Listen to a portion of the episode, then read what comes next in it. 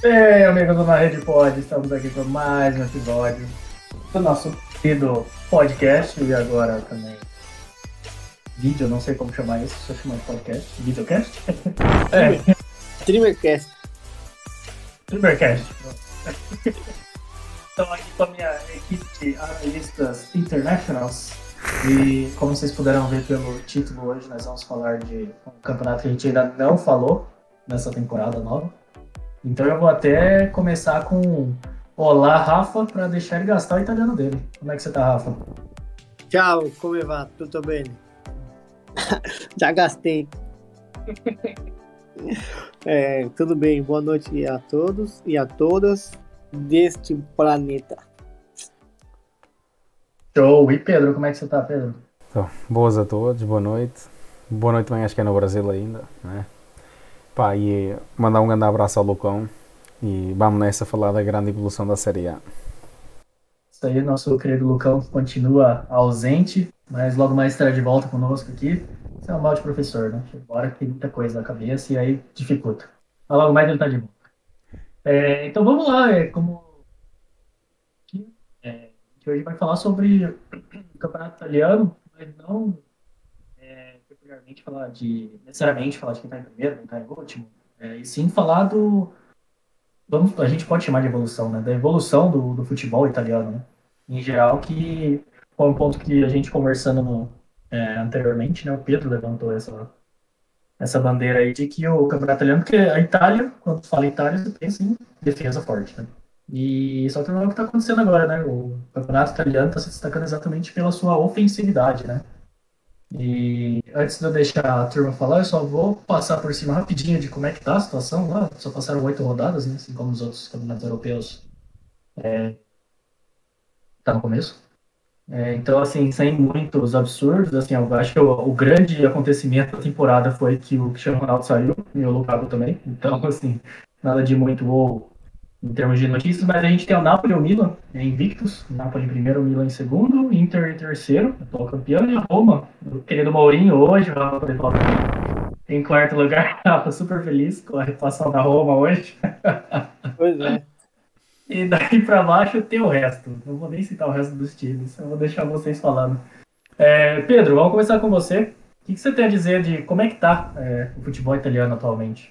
Olha, Bem, vamos começar. Vou-te dar primeiro um, um dado de há quatro épocas atrás, em que a Série A era a, terceira, era a quarta liga das cinco que fazia, que fazia mais golos. Bem, por exemplo, era, era, era a penúltima das cinco. Hoje em dia é a liga que faz mais golos, que apresenta mais golos. Uma média de cerca de 3.2 golos por, por jogo.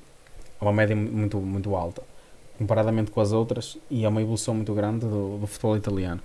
Eu acho que para isto contribui muito a qualidade dos jogadores que foram para, para a Liga Italiana, começou a evoluir com Cristiano Ronaldo, com Lukaku, com Ciro Immobile, com Dzeko, a qualidade dos avançados subiu, mas também a, a qualidade de jogo e a questão tática. Acho que o futebol italiano percebeu com aquela ida, com aquela não ida ao europeu, salvo o ao mundial, que eles falharam. Eu acho que eles entraram numa uma reestruturação do seu futebol em que perceberam que tinham, que tinham que evoluir. Também para isto acho que eh, contribuiu muito o sucesso de Pep Guardiola que hum, acabou no mundo geral no futebol trazer a, a, qualidade com bola, um jogo mais vertical. Acho que Guardiola influenciou muito o mundo do futebol. E em Itália começou, começou, começou a surgir o. Já vou ver aqui problemas técnicos. Mas deixem-me só concluir e já passo a bola ao Rafa. Dizer que, pronto, acho que começou a aparecer equipas como a Atalanta, como o Sassuolo, como o próprio Inter melhorou muito a sua qualidade, o Milan também está a melhorar, o Napoli está incrivelmente e continua estas épocas, com as épocas de Sarri foram sempre das equipas que mais gols faziam, a Lazio agora também está bom, então acho que foi uma qualidade substantiva do, do, da taticamente do futebol italiano, que deixou de ser tão defensivo para ser uma equipa, uma equipas com bola, com, com muito ataque ofensivo, e depois também destacar isso, que é a mesma qualidade tática, porque, ok, eu falei de Cristiano Ronaldo, Lukaku e Imóvel, é certo é que Lukaku e, e uh, Cristiano Ronaldo saíram no início da época e eles continuam a ser das ligas que mais, mais gols fazem. Então acho que é mesmo pela reestruturação tática que aconteceu em Itália devido à seleção precisar disso, do campeonato precisar disso para continuar a ser competitivo e ser aquele grande calcio que era há uns anos atrás e Guardiola também nessa, nesse meio dessa reestruturação para evoluir o futebol italiano? É, o que o Pedro falou, dentro do, do que eu acompanho né, o futebol italiano antes mesmo do Cristiano Ronaldo para lá, por conta mais da Roma do, do que de outros times, o fato de jogadores bons ofensivamente terem mudado, migrado para a Liga Italiana, também ajudou um pouco no fato dos outros jogadores se enquadrarem a um estilo de jogo ofensivo. Então, jogadores que antigamente só tinham, só tinham é, jogadores com um poderio defensivo muito grande e hoje encontram jogadores com um poderio ofensivo grande, eles se adaptam ao estilo de jogo que aquele treinador também tem para encaixar com o time com um jogador de, de ataque. Então, dentro disso, até mesmo a Roma hoje, que levou uma sacolada, mas com o Pedro, que veio do Barcelona, foi para Roma, com o. Mictariano. Com, isso, com o Mictariano também, também com o Zeco. O Zeco ele não era um jogador muito, muito rápido, mas ele era um atacante em si, um centroavante. Era um finalizador, é. O Under, que é o, o, turco, que é um ponta rápido, não muito bem utilizado, mas naquela época ele era um dos pontas da Roma. Enfim, são jogadores que vieram de outros futebols, como o Barcelona, o Pedro, que é um grande exemplo, que era um futebol ofensivo, que o Barcelona jogava um futebol ofensivo. E isso muda um pouco também a cara do time. E quando os, e quando os outros times percebem isso, eles falam, poxa, alguma coisa tem que mudar no meu time, eu só tô levando gol, ou tô perdendo o jogo sempre de 1 a 0 ou meu time não tá rendendo. Então, muito do que, do que acontece fora de campo, nessa migração de atletas, interfere na liga. Demora para interferir, demora um ano, dois anos, três anos, vai dar adaptação do time, mas aconteceu e a Itália está aí na frente. Eu tenho uns dados aqui entre os 20, entre os 20 primeiros times da, dos top 5, 1, 2, 3, 4, 5 times são italianos. No, e cinco anos atrás a gente não ia conseguir encontrar esses cinco times italianos, que é o Atalanta, Catalanta, do meu querido amigo Everton, o Milan, o Napoli, a Roma e a Lazio. São, são cinco, e a Inter de Milão. São cinco times que estão entre esses top 5, top 20, top 25 times que fazem gols, a média de gols, no caso, por jogo, uma das maiores, né? Entre a maior é a Inter, que é 17.0 expectativa de gols por, pelo campeonato, no, no, no decorrer do campeonato até agora, né? Até essa, essa rodada que aconteceu. Olha, e também dizer que, ok, só golos, mas não é só golos, o futebol é tão atrativo Sim. como, por é. exemplo, a Série A não é só ok, é a liga que mais gols faz, não é só isso, é a segunda liga que mais ocasiões de golo cria, ou seja, é um futebol atrativo de ver. Se formos ver, a, a Série A neste momento, atrás da liga, que é, cria mais oportunidades de golo, cerca de 20 oportunidades de golo por jogo, a Série A está logo atrás da liga, com 19 oportunidades de golo por jogo, ou seja, 19 oportunidades de golo é, é, sinal de que vamos ver a Liga Italiana, vamos ver futebol espetáculo, vamos ver as equipas em cima das outras, em transições, não vamos ver aquele jogo muito mastigado. Eu sou um grande fã de Pep Guardiola, toda a gente sabe, mas às vezes aquele me dá-me vontade de dormir porque o jogo dele é muito mastigado. Se apanhar um bloco baixo, fica muito mastigado o jogo. E na Série A não vamos ver isso, vamos ver o jogo atrativo, futebol puro. Aquilo, é, os jogos podem, podem ficar 5-4, mas para o, para o, espectador é muito mais atraente ver esse jogo do que ver um jogo de um zero, muito taticamente. E isso vai acontecendo por muito, por exemplo, cá em Portugal, ultimamente, nos últimos 5 anos, provavelmente, os clássicos ficaram jogos que acaba o jogo, ah, o jogo foi muito bom taticamente, ah, pá, isso para o adepto não quer dizer nada, foi um jogo secante para o adepto. Quer dizer, foi é. um jogo disputado a meio campo. Isso foi um jogo secante. Isso para um treinador ou tal até pode, pode querer dizer muito. Mas nós temos que ver para o futebol como um negócio, como um entretenimento. E o adepto quer ver é oportunidades de golo, a equipa dele a criar, a criar, a criar. E é isso que eles querem ver.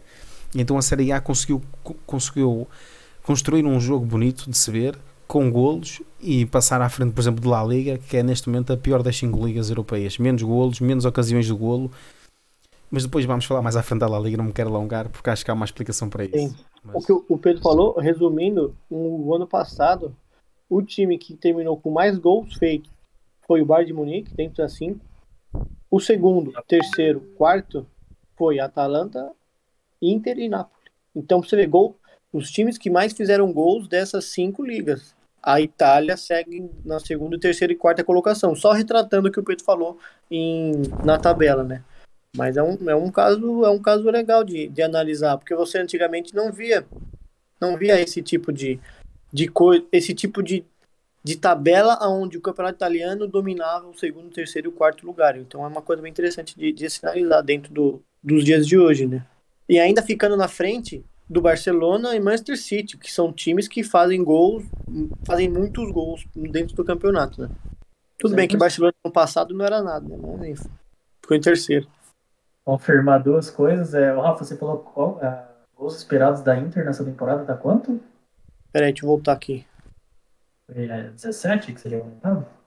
É 17, isso. Gols esperados da Inter. Até o momento, né? Até o momento. Nesse, camp... Nesse jogo, Eu, tenho até o momento. Então, acima da expectativa, né? Que eles fizeram 23 até agora. Eu tenho, Isso. eu tenho aqui uma análise à Inter, mas deixa o Everton falar, depois posso avançar. Pá.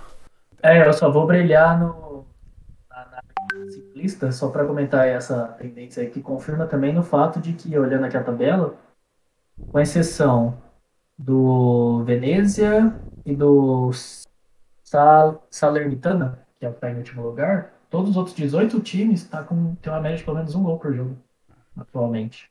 É bastante. Tá, tá um, Então, tá indo pra cima mesmo, né? tá um tão bom, tão bom jogo de futebol.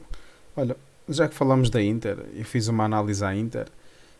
Primeiro, Lukaku saiu e esperava só o? O que é que vai ser feito agora do ataque da- do Inter?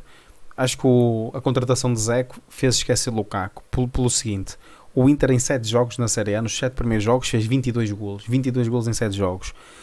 Só uma vez na, na história toda do, do Inter é que fizeram mais golos e foi na época 1948-49, 23 golos. Mais um golo na década de, de 40, aos anos que isto foi. Ou seja, podemos dizer que este é o melhor arranque de, ofensivo da, da história do Inter, tirando este, Uhum. desde os anos 40. E o Dzek marcou 6 golos destes 22, sendo que o Dzek faz 6 golos em 15 remates, o que isto dá uma taxa de sucesso de conversão de golo extraordinária de 40%. É quase, é quase cada remate do, do, do é quase um golo. Então acho que foi um bom, uma, ma- uma boa maneira de scouting do, do Inter e eu não vi os dados do Dzek, mas que o Dzek encaixou que nem uma luva no, no modelo de Inzaghi no, na Inter. Pá, e depois dizer-te que o, o Inter neste momento tem uma média de 3 golos por, eh, por jogo. Basta ver, é incrível. Por exemplo, o Bayern de Munique é um- a melhor equipa do mundo, com um ataque que marcou 53 golos em eh, 12 jogos, salvo erro, algo abismal. Tem uma média de 4 golos por jogo. O o Inter tem 3 golos por jogo e o Inter não tem metade do poder ofensivo da, do Bayern de Munique. É, o- isso daí, não sei se o Everton quer falar alguma coisa, Everton, quer falar? Eu tava vendo aqui da, a tabela, né? O caso, o que eu gosto de comparar é a Roma e o Lazio, que eles são, jogam no mesmo local, o mesmo ambiente, têm os mesmos estilos de jogador, entre aspas, os mesmos estilos de jogadores, a mesma fonte que é ali na, na, em Roma, e eles ainda eles andam muito lado a lado na tabela. Sempre foi assim, é uma, um- sempre foi lado a lado.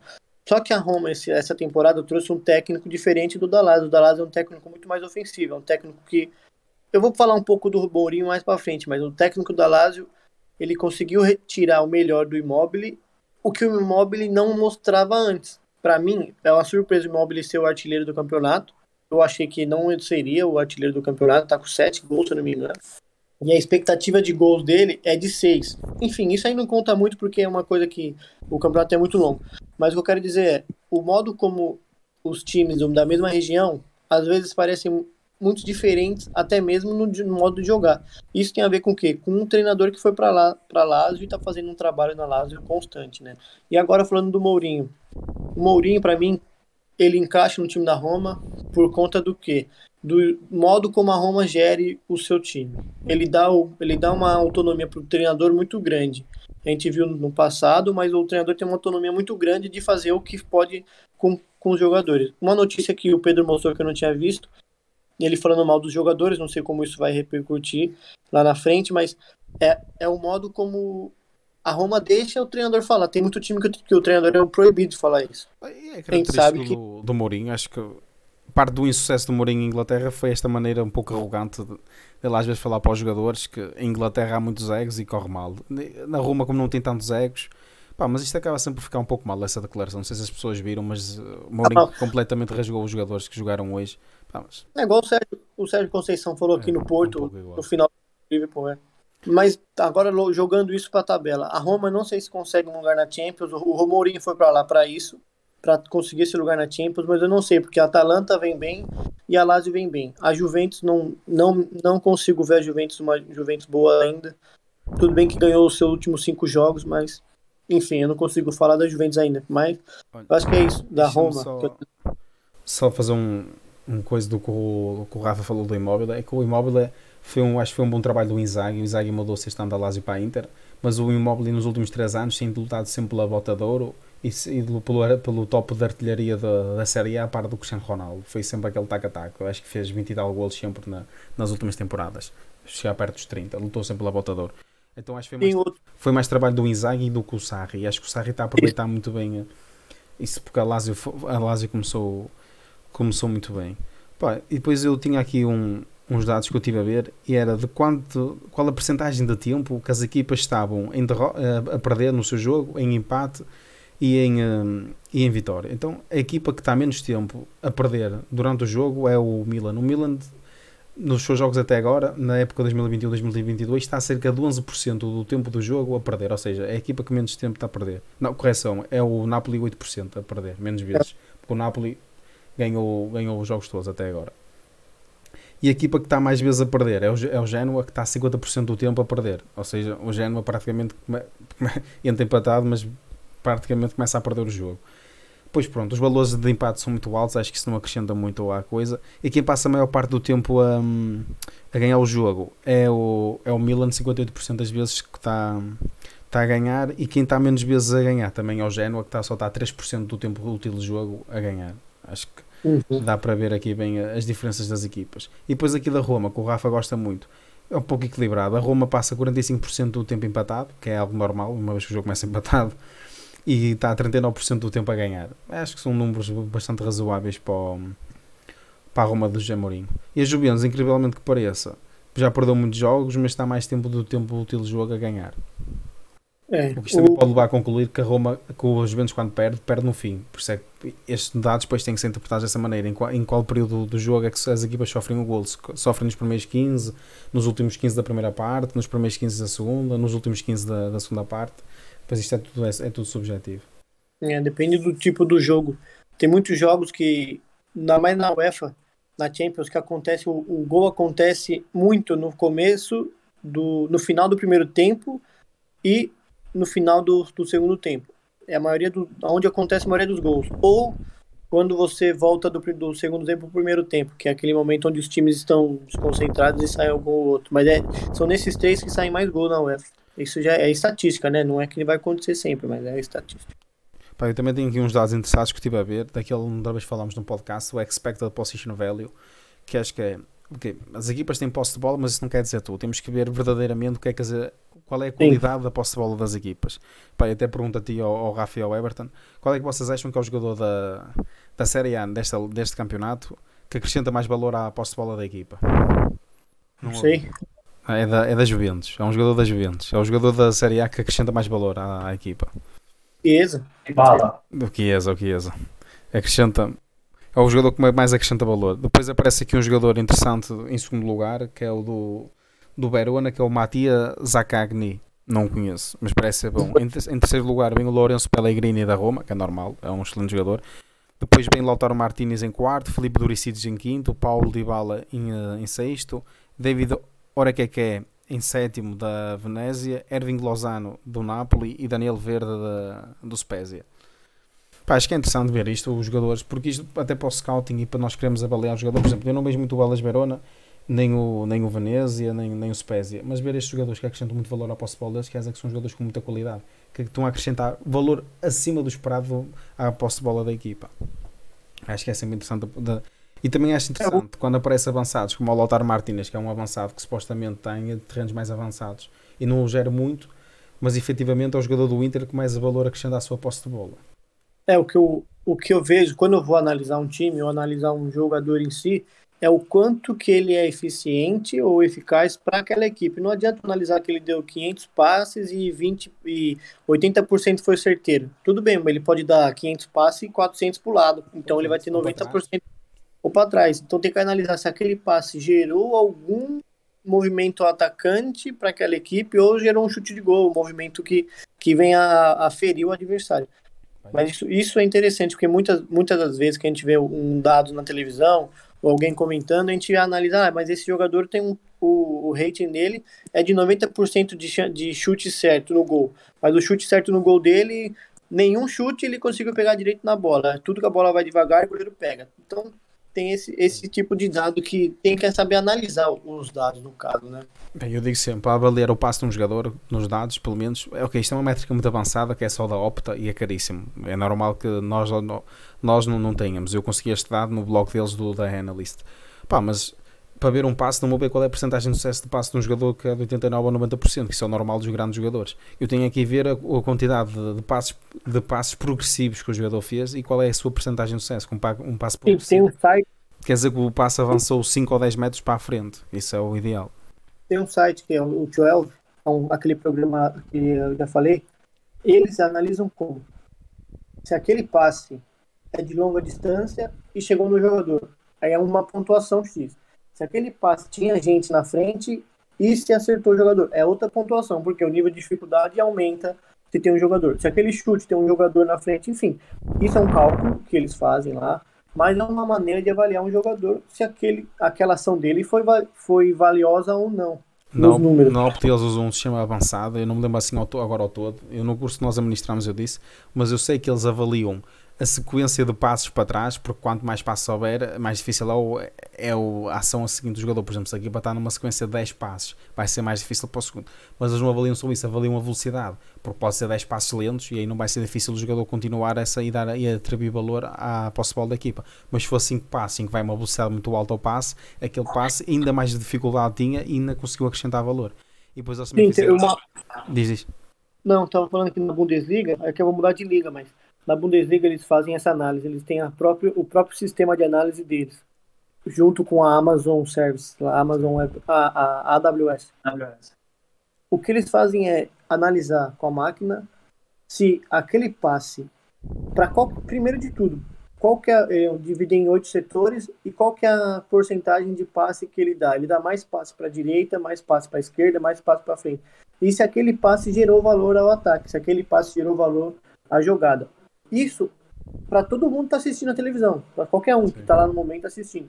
Só que isso gera um valor tão grande para o entretenimento e tão grande para as equipas que recebem esse material que já melhora, melhora ainda mais o trabalho do scout, do analista, de quem quer que seja na hora de montar uma equipe. Então, eu vejo isso como uma maneira muito boa de você, você melhorar a liga.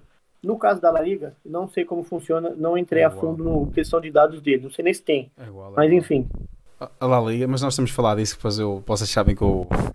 É, não, a La Liga não. Liga. Desculpa. Falei La Liga, mas é a Série A. Né? Série A, né? É, eu falei, eu falei La Liga, mas que, que tá na cabeça essas Liga, duas que são referência para mim é essas duas, mas a Série A, não sei nem se a Série A tem esse questão, sabe? esse, esse quesito. Eu, o Everton vai nos matar, mas só para fugir um bocadinho ao tema. Para, para quem estiver a ouvir. Cada um tem a cota de fugir do tema uma vez. O Rafa já nos dele, todos os assuntos. É que este fim de semana o Bal Clássico porque a transmissão televisiva da La Liga é a melhor transmissão televisiva de todos os campeonatos porque é incrível a quantidade de dados que vocês vão ver bola parada, a quantidade de repetições em 360 que dá. Eles analisam as jogadas ao vivo aquilo que eu faço às vezes em videoanálise o Rafa em colocar os bonequinhos e tudo eles fazem isso ao vivo. A jogada aconteceu, na repetição a seguir eles fazem o movimento, metem as setas metem o, o espaço que, que, a bola que era preciso procurar eles colocam tudo, é incrível a transmissão. Ainda por cima mais no Bal Clássico que vende para todo mundo, ao jogo ao jogo mais visto em todo o mundo, vai ser uma transmissão incrível. E também fazer é, passado no mundo, passado sim, sim. no mundo inteiro. Para, então, para o mundo. Mas depois o, o Everton vai me deixar falar da La Liga um episódio destes. A La Liga tem há 10 anos já. E há 10 anos a Media Coach bem, é incrível, mas depois eu falo melhor da Media Coach. Vamos avançar. Mas há 10 anos. Eu acho sensacional a transmissão que consegue fazer isso ao vivo. Eu via muito isso na NBA e agora é muito legal de ver Sim, o futebol. Na, né? NBA, na NBA acontece isso, na La Liga também acontece. Na NBA eu lembro que você assistia a minha vez fugir do tempo é, com um delay de 5, 10 segundos, e aí você chegava a ver, já aparecia antes do cara fazer o lance a porcentagem de acerto dele para fazer o lance. Era uma coisa sensacional. Eu assim, lembro que era. A Intel isso. fazia parceria com eles, aparecia a marca da Intel sim, lá, sim, né? Sim, sim, uhum. Na Lali Game Media Coach, que é uma marca apoiada por eles. Uhum. Pá, é, então, quem puder aí, não percam é o clássico do fim de semana. Não, que... não percam, vai ser incrível. Não vai passar, vai passar em qual? No Eleven ou no Eleven, Eleven, Eleven. Então vou assistir.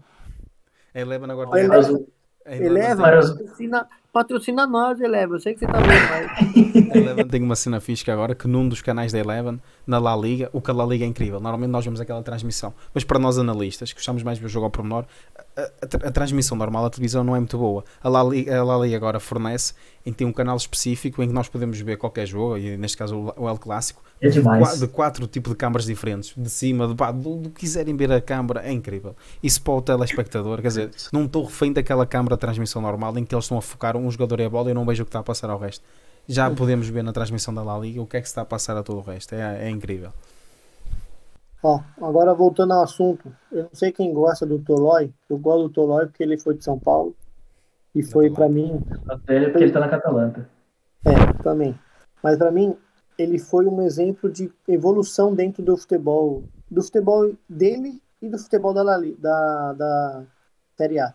Por quê? Porque a Atalanta, quando ele entrou na Atalanta, o futebol dele estava muito bem, São Paulo, pro, pro nível do Brasileirão, estava bom pro caramba, tanto que ele foi contratado. Porém, ele, com o crescimento do, da Atalanta, subindo para competições europeias, para depois ir para a UEFA, o campeonato foi melhorando de nível, entre aspas, foi melhorando de nível. jogadores, times foram aparecendo mais na UEFA, foram para fases finais da UEFA, enfim. Isso, que- querendo ou não, ajuda a melhorar a liga. E dentro do que ele fez e ele está fazendo dentro da, da, da, da Série A, só mostra que um jogador que tinha um perfil não tão para a Série A, porque ele não é um jogador tão defensivo em si, mas ele é um jogador que gosta de ser com a bola no pé, um zagueiro que tem bom passe. Isso culminou com um nível bom da Atalanta de saber jogar bola para frente. Na temporada passada, dentro desse site, desse site que eu gosto, que é o 12, ele fez 34 mil pontos em 2 mil e tantos minutos. 34 mil pontos é parecido até com o número de atacantes, com o número de jogadores que fazem gols, que isso são números que gol conta com mais número. Tanto que ele fez dois, acho que dois gols de cabeça aqui, se eu não me engano, nesse, nessa temporada. E, enfim, o que eu quero dizer com tudo isso é, o futebol do jogador também melhora se a liga melhorar.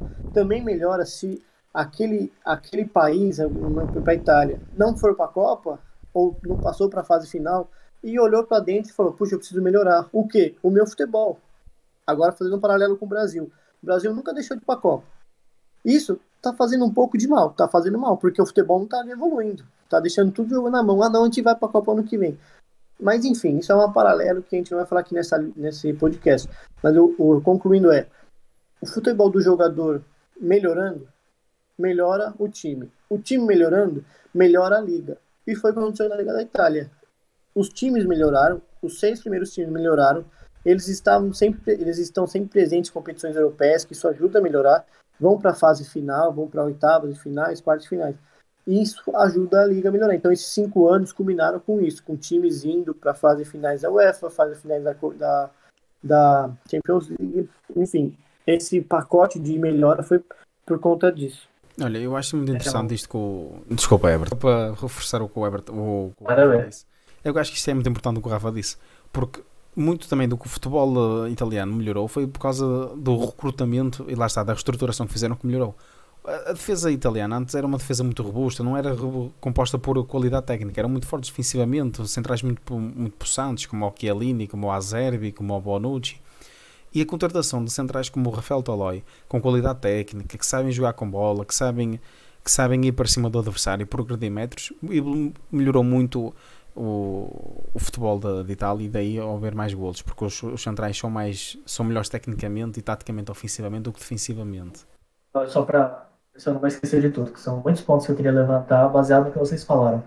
É, até levando em consideração essa, esse assunto agora do Rafa falando, que uma coisa vai levando a outra, né? E dá para você puxar isso até com aquele assunto que você falou da transmissão da Bundesliga, né? Que a qualidade da, dos números da análise é tão boa para todo mundo que te obriga a você ser, se você ter um diferencial, ser melhor ainda que aquilo, né? Então, para os times isso é ótimo, né? E que também já me lembra do outro ponto que eu estava lembrando agora, é que no começo da temporada italiana teve uma certa polêmica exatamente por causa da transmissão que teve uma proibição de uma certa tonalidade de cor que, se eu não me engano, era parecida com o uniforme do Sassuolo. O uniforme verde, eu acho.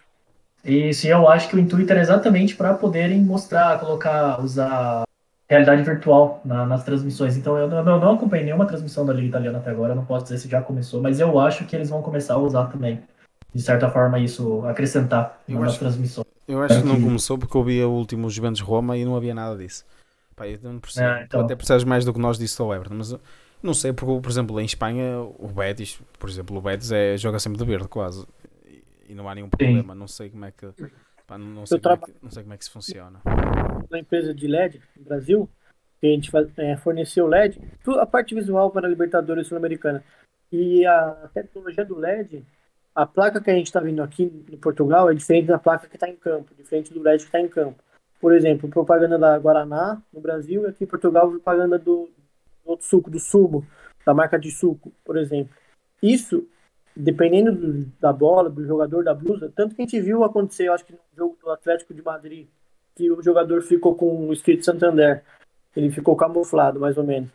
Depois eu pego essa imagem e mando para vocês. O que, que é isso? Isso é quando o chroma, a câmera principal, pega aquele LED, ele lê que é vermelho e tudo que for vermelho naquela hora da propaganda vai ser o, o que vai estar escrito. Por exemplo, aqui em Portugal era Santander. Em outro país era Santander, mas Santander com outra marca. Ou outro banco, ou outro banco. Ensina a gente, Santander. Não sei, eu não sei, era outro. Só sei que isso, o que aconteceu? Isso que o Everton falou da cor verde pode ser um primeiro fato, isso do LED, que eles implementam também essa coisa do LED. Uma blusa toda verde, um verde um pouco mais escuro do Sassuolo, que não é um verde claro, é um verde um pouco mais escuro, pode interferir sim. Isso tudo bem. Porém, tem outro padrão que é para daltônico. Eles estavam querendo, eles estavam querendo passar essa, essa transmissão pensando no daltonismo também que atrapalhava, confundia Isso. com a cor do campo, acho. É, o Rafa já pegou também a minha resposta. E só para acrescentar o que a pergunta do Pedro, também eu, eu não cheguei a ver uma transmissão. Vou ver se eu consigo assistir o clássico esse final de semana para poder ver o tipo de realidade virtual que eles utilizam na transmissão da Liga Espanhola. Às vezes eles não utilizam nada que possa influenciar, sabe? Por isso que o PES, por exemplo, Assim, memória que te posso dizer, eles na La Liga colocam pá, cenas à volta do jogador e depois aparece em baixo, tipo, o campo fica todo tipo um heatmap. Eles metem um heatmap por cima do relevado, metem tipo uma bola a circular o jogador e aparecer 16 recoveries, 16 fez 16 recuperações e depois fazem os desenhos táticos no relevado mesmo. É, E- isso daí, E nas bolas paradas, tipo, metem três círculos, percentagem ao primeiro poste, percentagem na zona central e percentagem ao segundo poste. é isso mesmo. Isso daí, se você parar para ver, toda vez que é essa câmera, é na câmera, essa é uma curiosidade, tá? É na câmera 1. A câmera 1 é a Sim, câmera a principal câmara- do a jogo. principal. Porque nas outras câmeras o sinal, eles não conseguem colocar esse sinal em várias câmeras. Então toda vez que você for olhar para a câmera, percebe que às vezes o, o tapete do lado do gol, na câmera 1 aparece. Aí na câmera de re- replay, ela aparece mais, porque o tapete é virtual também. Isso é só uma curiosidade, porque eu trabalhei com isso, mas E uma cena também, assim, só naquela, que vocês forem ver La Liga, vão ver que a qualidade de imagem da La Liga é muito melhor. Mas esqueçam, a qualidade de imagem, eu nem sei como é que é possível a qualidade de imagem na La Liga ser melhor do que na Premier League, por exemplo. Até quando é gol e eles vão festejar, olha, mas aquilo é uma qualidade, parece 4K para aquela qualidade. Aqueles fo aquilo desfoca tudo atrás do jogador. e, pá, é incrível, é que eu juro que é é a câmera a qualidade 4K. Na Comebol eles estão aplicando isso também. Ui, A, imagem, Uma a câmera imagem é incrível na La Liga. É muito bom mesmo, é top. Que sirva de exemplo para as outras ligas, né? A Bundesliga também tem essa câmera. Sim, a Bunde, a é verdade. Eu até pensava que era da Eleven, porque era só, só as ligas que dão na Eleven é que têm essa qualidade de imagem. Por coincidência. É, a do, do campeonato italiano, eu queria só levantar mais uma curiosidade que eu achei bem legal aqui. É que o quinto time que mais fez gols até o momento é o Verona, que está em 13 terceiro. Ele já fez 17 gols em 8 jogos. Só que assistir o jogo do Verona deve ser uma loucura, porque eles também já tomaram 17 gols. Então, deve ser uma, pro torcedor do Verona, não deve estar sendo uma temporada muito feliz. Não. É. Eu queria agora dificultar um pouco a vida de vocês, porque esse, o Rafa até levantou essa bola, então qualquer coisa o Pedro culpa o Rafa, sobre o fato dos times estarem sempre indo bem, começando a frequentar mais, né, é, fases finais do, dos campeonatos é, europeus, né, É, a gente sabe que antigamente era principalmente por causa da Juventus, né, e aí eu vim aqui olhar a efetividade dos times italianos atualmente na Liga dos Campeões, né, e com exceção da Juventus novamente, mais porque ela pegou um time relativamente fácil, você vê que os times italianos não conseguem ser tão efetivos é, quando eles saem do país deles, né? Por exemplo, eu vejo aqui a, a Inter, por exemplo, no grupo dela, ela está em terceiro, atrás do chefe do Real Madrid. E tem o terceiro, também só fez três gols até agora. Você tem o Milan, com três gols só, não fez menos gols que o Porto. É, você tem a Atalanta, a Atalanta até que tá bem, né? Porque a Atalanta é a Atalanta. Então tem cinco gols segundo. Não, ainda, ainda assim, o terceiro time com mais gols, o Vídeo Real e o Manchester United fizeram mais gols que eles. É claro que não é essa a métrica que você usa, mas eu tô usando assim como referência com questão da, da ofensividade, sabe? E é os números que aparecem. Neto, sim, sendo a única. É, vocês acham que é porque, exatamente por ser essa transição, é, eles não estão ainda conseguindo manter um equilíbrio, ataque e defesa? Então, eles estão talvez partindo muito agora para a ofensividade, deixando um pouco a defensividade pecar? Olha, no, no caso do Milan, acho que é porque calhou num, num grupo muito difícil. No grupo mais difícil da Liga dos Campeões é o Antal Liverpool, Atlético Madrid, Foco do Porto e Milan. Acho que é um pouco por aí. No caso do Inter, acho que o Inter é uma desilusão, já o ano foi, ficou em último lugar no grupo. E acho que o Inter está com dificuldade a recuperar os níveis eh, europeus que tinha na década de 2010. Acho que está com um pouco de dificuldades aí. Não está com o ritmo europeu ainda. O caso da, da Atalanta, acho que é o melhor caso. Acho que tem ido sempre aos oitavos de final. Tem, bate sempre de frente. Pronto, esta jornada teve azar. Apanhou o Cristiano Ronaldo, que é o Mr. Champions. E o Ronaldo nas Champions não brinca, faz golo. E foi difícil. Mesmo assim, teve a ganhar 2 em Old Trafford, que não é para qualquer equipa. Acho que é um pouco por aí. Depois hoje também vimos a Roma a ser um pouco humilhada. E no caso da Roma, acho que, por exemplo, Roma, Lazio, uh, Napoli não tanto agora, mas Roma, Lazio, Fiorentina são equipas que têm um, um 11 bom, mas uma, sete jogadores de qualidade, outros a complementar o 11 conseguem, mas se rodar as segundas linhas, nota-se que é fraco. E não, e não aguentam essa pedalada, porque o, o ritmo na, na Série A, como tivemos a discutir esta meia hora toda, é muito elevado e os depois não aguentam, precisam de rodar.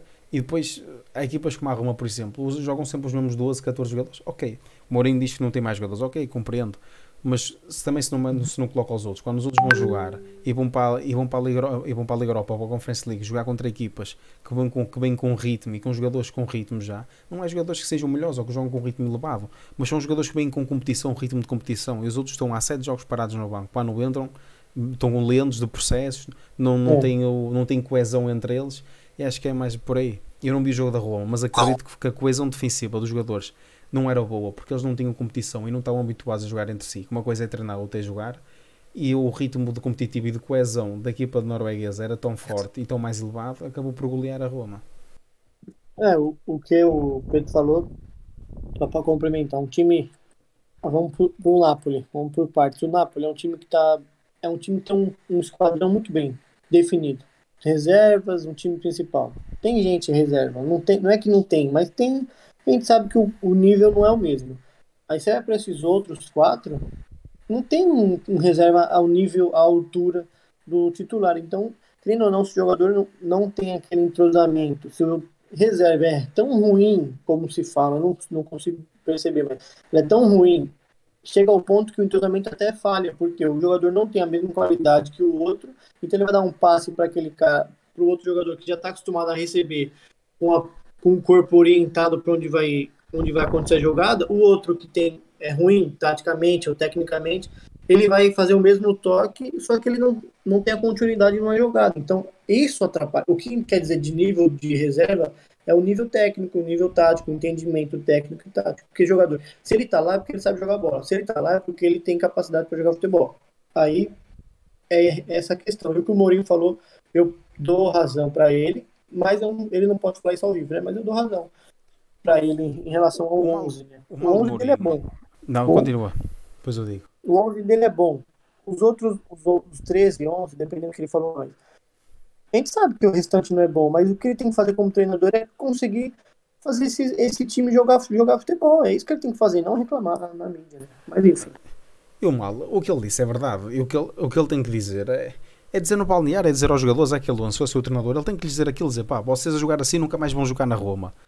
É, dizer, mas é no balneário, não é para dizer para, para, o público e para os adeptos, porque além de desmoralizar Exatamente. completamente o jogador, quer dizer, o jogador fica completamente fragilizado perante os adeptos. Uma, uma, uma passagem do Mourinho no, no Tottenham, ele chegou no balneário lá falou: vocês são muito bonzinhos. O Wolverhampton estava jogando muito pior que a gente e ganharam o jogo. Por que ganharam o jogo? Vocês jogaram muito bem, vocês jogaram bem pra caramba Mas vocês não foram malvados, vocês não fizeram falta, tem que fazer falta. Os caras estavam fazendo falta o jogo inteiro, vocês não fizeram uma falta para quebrar um contra-ataque. Se ele faz isso dentro do vestiário, a gente viu no, na série, se ele faz isso, não tem o porquê ele falar pra mídia. Não tem porquê. Ele tem que falar assim: ó, meu jogador, a gente perdeu o jogo, acabou. A partir de amanhã é outro dia. Pô, sabe? Enfim. É que é o Mourinho, né? O Mourinho ele gosta de chamar atenção, mas até porque o jogador, o jogador, um jogador sabe quando joga mal. Por exemplo, o Benfica tem o Rafa que é um excelente jogador, mas eles fizeram agora um FIFA para um vídeo para a EA Sports para o FIFA em que os jogadores conhecem-se sabem-se e estavam a dizer ao Rafa, oh, Rafa, tu és muito bom, findas muito bem, mas quando estás sozinho decides mal, parece que te apagam as luzes. Foi uma expressão muito engraçada. Mas o que é que isto quer dizer? Os jogadores sabem que um jogador sabe que é muito bom, que é mau na tomada de decisão, o jogador sabe, o treinador se lhe disser, pode lhe dizer privadamente, o jogador não é burro, o jogador sabe. Dizer, para público espinhar o, o jogador não não me parece o ideal. Pá, olha, falando da Roma. desmoraliza principalmente o técnico. É, mas olha, falando um pouco da Roma, porque eu estive a procurar dados, agora também tenho que dizer, se não estive a trabalhar para nada. Não, eu acho que hoje é o dia propício para falar bastante. É, uh, o Mourinho melhorou a Roma. O Mourinho melhorou a Roma. A Roma, neste momento, tem o melhor rácio da expected goals da criação de oportunidades do que nas últimas quatro épocas anteriores. Uma melhoria que o Mourinho fez. Neste momento, e eles têm cerca de 1.72 expected goal por jogo, o que nunca tinha acontecido nos últimos 4 anos, eh, nos últimos quatro anos anteriores, e é neste momento a equipa com maior expected goal da Série A. E também a defender melhorou muito, e era óbvio, porque Mourinho é dos melhores jogadores a trabalhar o processo defensivo. Em quatro épocas também nunca teve um, um expected goal against contra tão baixo, 1.20 expected goal por jogo contra. Ou seja, eles têm um expected goal contra e a favor um pouco relativos e parecidos, mas é uma melhoria substancial comparativamente com as quatro épocas anteriores da, da Roma. E depois também um, aqui uma curiosidade uhum. que achei, no, nesta época, nas Big Five Leagues, as cinco principais ligas da Europa, a equipa que mais que a equipa onde os médios mais fazem golos é na Roma. A Roma é a equipa da, das cinco principais ligas europeias que os médios fazem mais golos, tendo 11 golos feitos por, eh, por médios é demonstrativo também da qualidade do meio campo da Roma, que é melhor do que o processo ofensivo, e também demonstra uma qualidade do processo ofensivo de que o Mourinho apresentou em Itália, em que consegue criar dinâmicas e movimentações para que os médios apareçam dentro da área e com chegada à área. E isto é uma melhoria de Mourinho porquê? Porque no Tottenham e no United ele tinha jogadores com, melhor, com mais qualidade do que, no, do, do que na Roma. Não conseguiu foi fazer esse aproveitamento dos jogadores como está a conseguir fazer na Roma. É que na, na Roma, o que ele vai ter de jogador para utilizar para fazer essa movimentação é o Zainolo voltando com qualidade. A qualidade, eu gosto muito do, do Zainolo, a qualidade que ele tem. Infelizmente ele se machucou e ficou muito tempo parado. Gosto muito dele, ele é, muito, é um jogador muito rápido, é um jogador que trabalha muito bem a bola. Isso ajuda o Mourinho, porque ele precisa de jogador assim para jogar na, no estilo de jogo que ele joga. Tem, tem o, o El Sharai, El Sharai, El Sharai. El Sharai, é. Não falo desse nome nem a pau. E tem, tem o Mictarian, tem o Veratuto, tá tem o Cristante, tem, tem, o, tem Cristante, mas... jogador da seleção, Cristante, Mancini, Pellegrini, o Verro, mas, mas o Pérez da, mas da Espanha. A, mas a questão é, é que no, no Tottenham ele tinha jogadores melhores.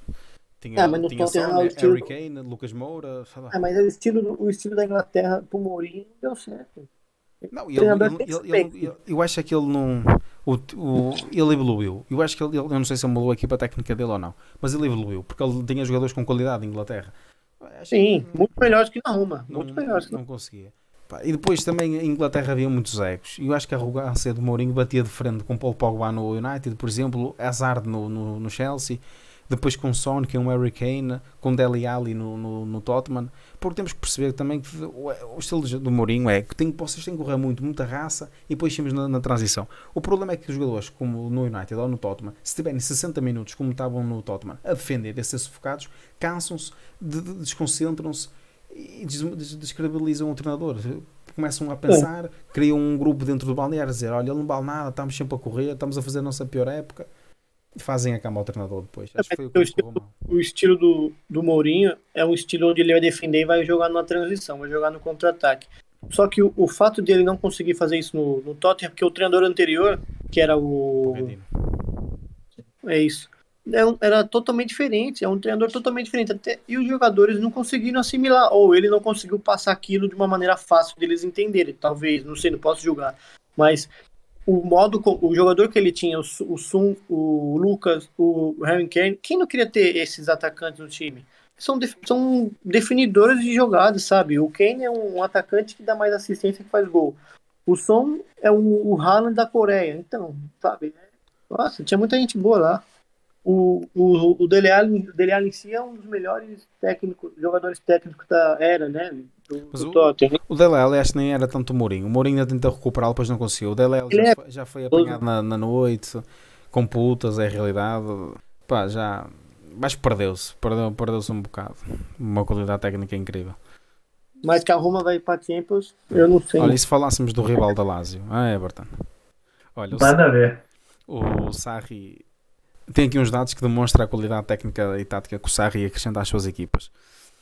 Atualmente, e como é habitual, nas equipas de Sarri tem muita qualidade técnica, muito passe, acertam muito passe e neste momento a Lazio é a segunda equipa com mais passes com sucesso realizados na Série A, apenas atrás do Inter, que é é muito bom para a Lazio. A Lazio não era uma equipa de estar nestes patamares e o Sarri sai do Napoli, colocou o Napoli três anos seguidos a fazer uma boa época e desenganem-se que este grande arranque da época do, do, do, do Napoli também tem muita mão de Sarri que nos três anos anteriores conseguiu fazer e montar uma estrutura bem coesa no, no Napoli para ajudá-los agora.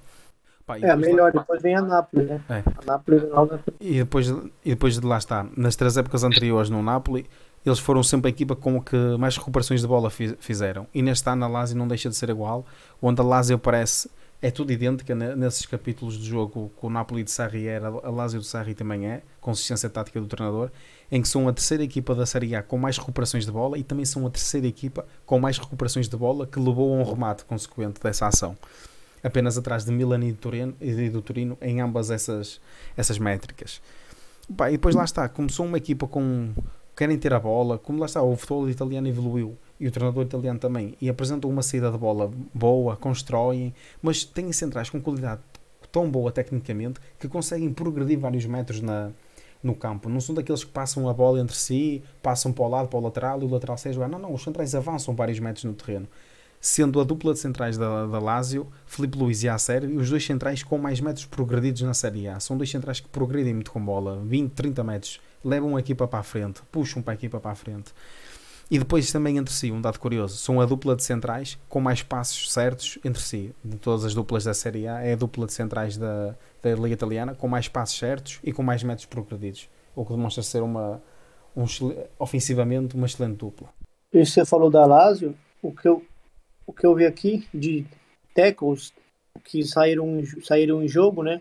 Falando da, voltando um pouquinho para Roma, a Roma é a terceira, a Lazio ela fica penúltima em relação à roubada de bola e saindo teco do dib. O cara vai dibrar você, ele vai te dibrar, ele rouba a bola e sai pro jogo. A Lazio é a, é a quarta, de baixo para cima. E a Roma é a terceira. O Milan em primeiro o Inter em segundo. A Lazio também tem um dado muito interessante de lá estar, um processo ofensivo.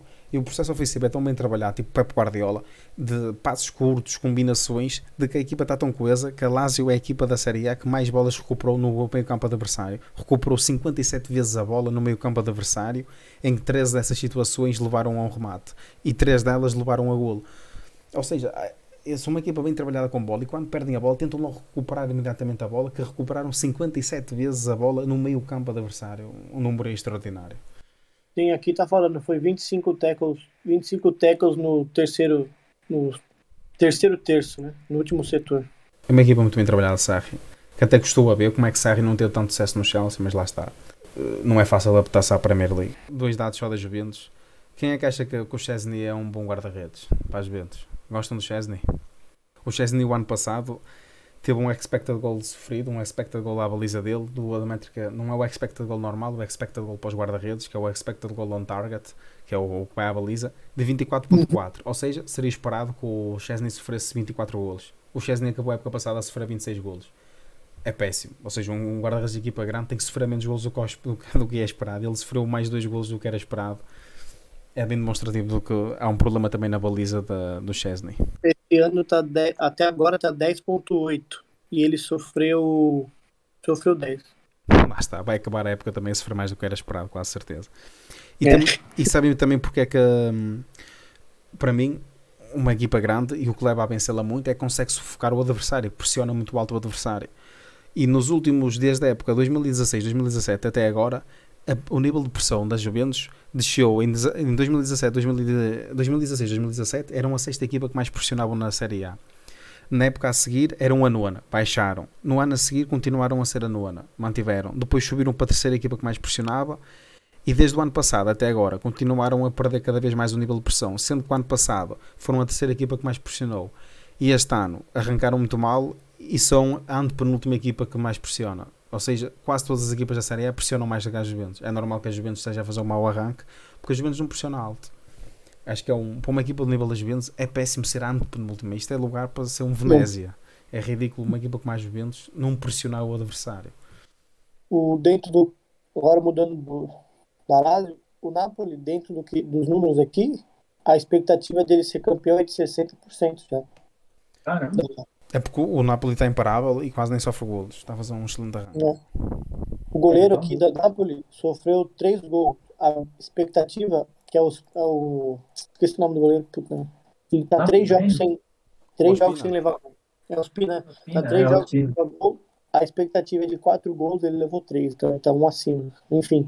Mas a- pelos dados aqui, pela, pela porcentagem, já tá 60% que o Napoli vai ser campeão. Continuar nesse ritmo, né? Tomaram três gols em oito jogos. Eu tava tava indo empatar, só ganharam. Realmente. Rafa, mais alguma coisa a adicionar? Não, só que a Roma vai brigar pela Champions. Espero que o Mourinho consiga a quarta vaga ou a pré-Champions, né? Olha, eu vou arriscar um top 4. Eu acho que o campeão vai ser o. Eu vou arriscar no Napoli. Mas vamos ver se eles mantêm essa consistência. Napoli, Uhum. Inter, primeiro lugar Napoli, segundo o Inter, terceiro Atalanta, quarta Lazio, quinta Juventus, sexto, sexta Roma. Boa assim o top 6. É, eu acho que o meu, o meu top 6, primeiro é o Napoli. Eu acho que o Napoli leva esse ano, pelo que tá fazendo, né? Pela estatística, 60%, se eu fosse apostar, apostaria no mais que 50%. Né?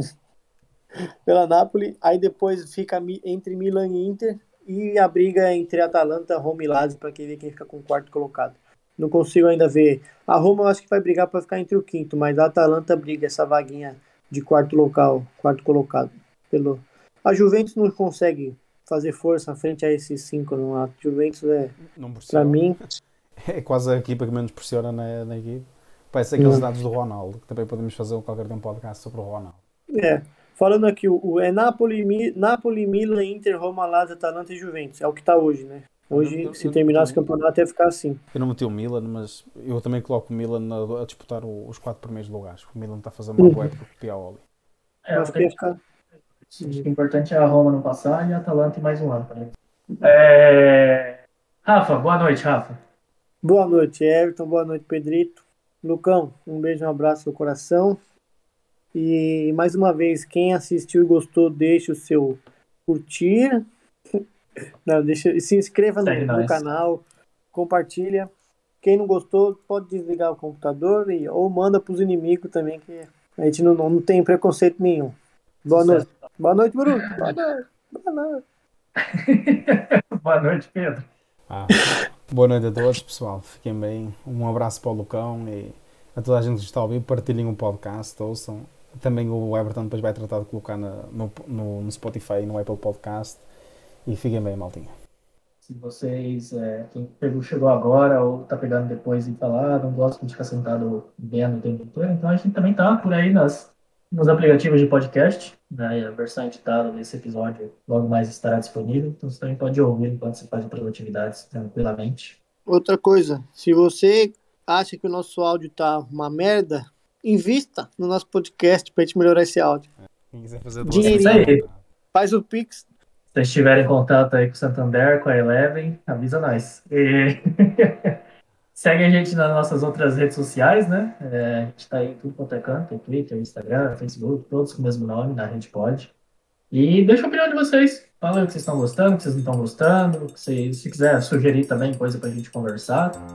Porque assunto não falta pra essa turma aqui. É só indicar um, um norte aí e eles vão ter sempre muito conteúdo interessante. Besteira, besteira a gente vai falar sempre. Corta o assunto. Exatamente. E é isso aí, gente. Semana que vem estaremos de volta. Lucão, um abraço. Aguardamos você. E até a próxima.